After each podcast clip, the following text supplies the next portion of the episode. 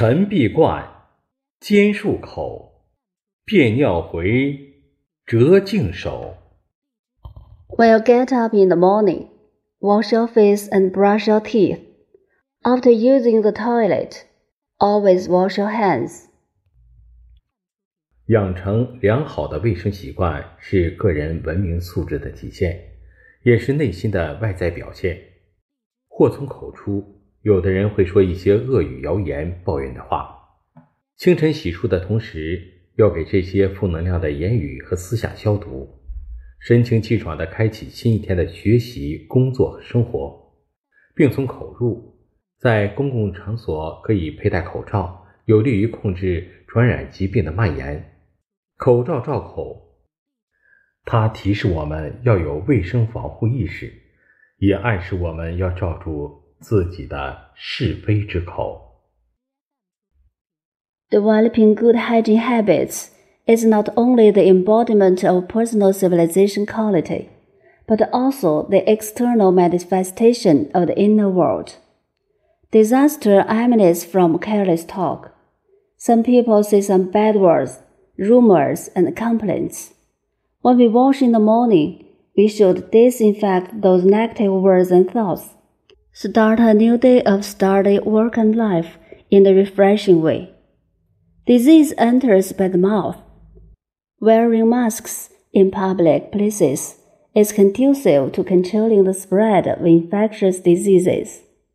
The mask covers the mouth, which prompts us to have a sense of health protection and implies that we should never talk behind others. 便尿可以引申为肮脏、龌龊、不道德的思想和行为。现在的人往往追求财色名利而迷失自我，误入歧途。不正当的男女关系不仅危及自己，也破坏了社会和谐。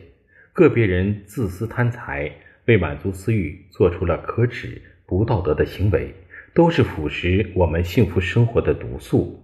我们要及时醒悟、改正或终止其行为，体现了折颈手，也同后文中“过能改，归于无”的意思相接近。我们不仅要清洗身体，也要给心灵解毒。即便做了很多的错事，思想意念有偏颇，只要认识到错误并及时反思悔改，不仅是对自己负责，对亲人负责。也是对社会负责，更是对国家负责。Toilet can be extended to dirty, nasty, and immoral thoughts and behaviors.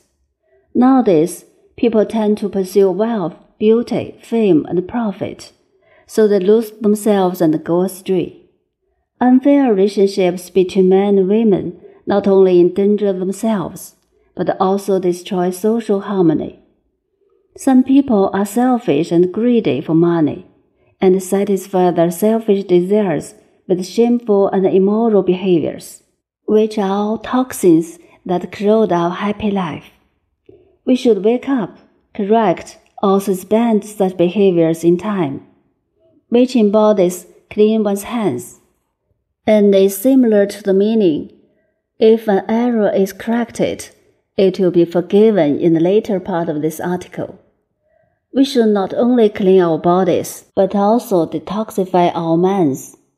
Even if we commit a lot of errors and our thoughts and ideas are biased, as long as we recognize mistakes, reflect and repent in time, we are not only responsible for ourselves and our family members, but also for society and our country.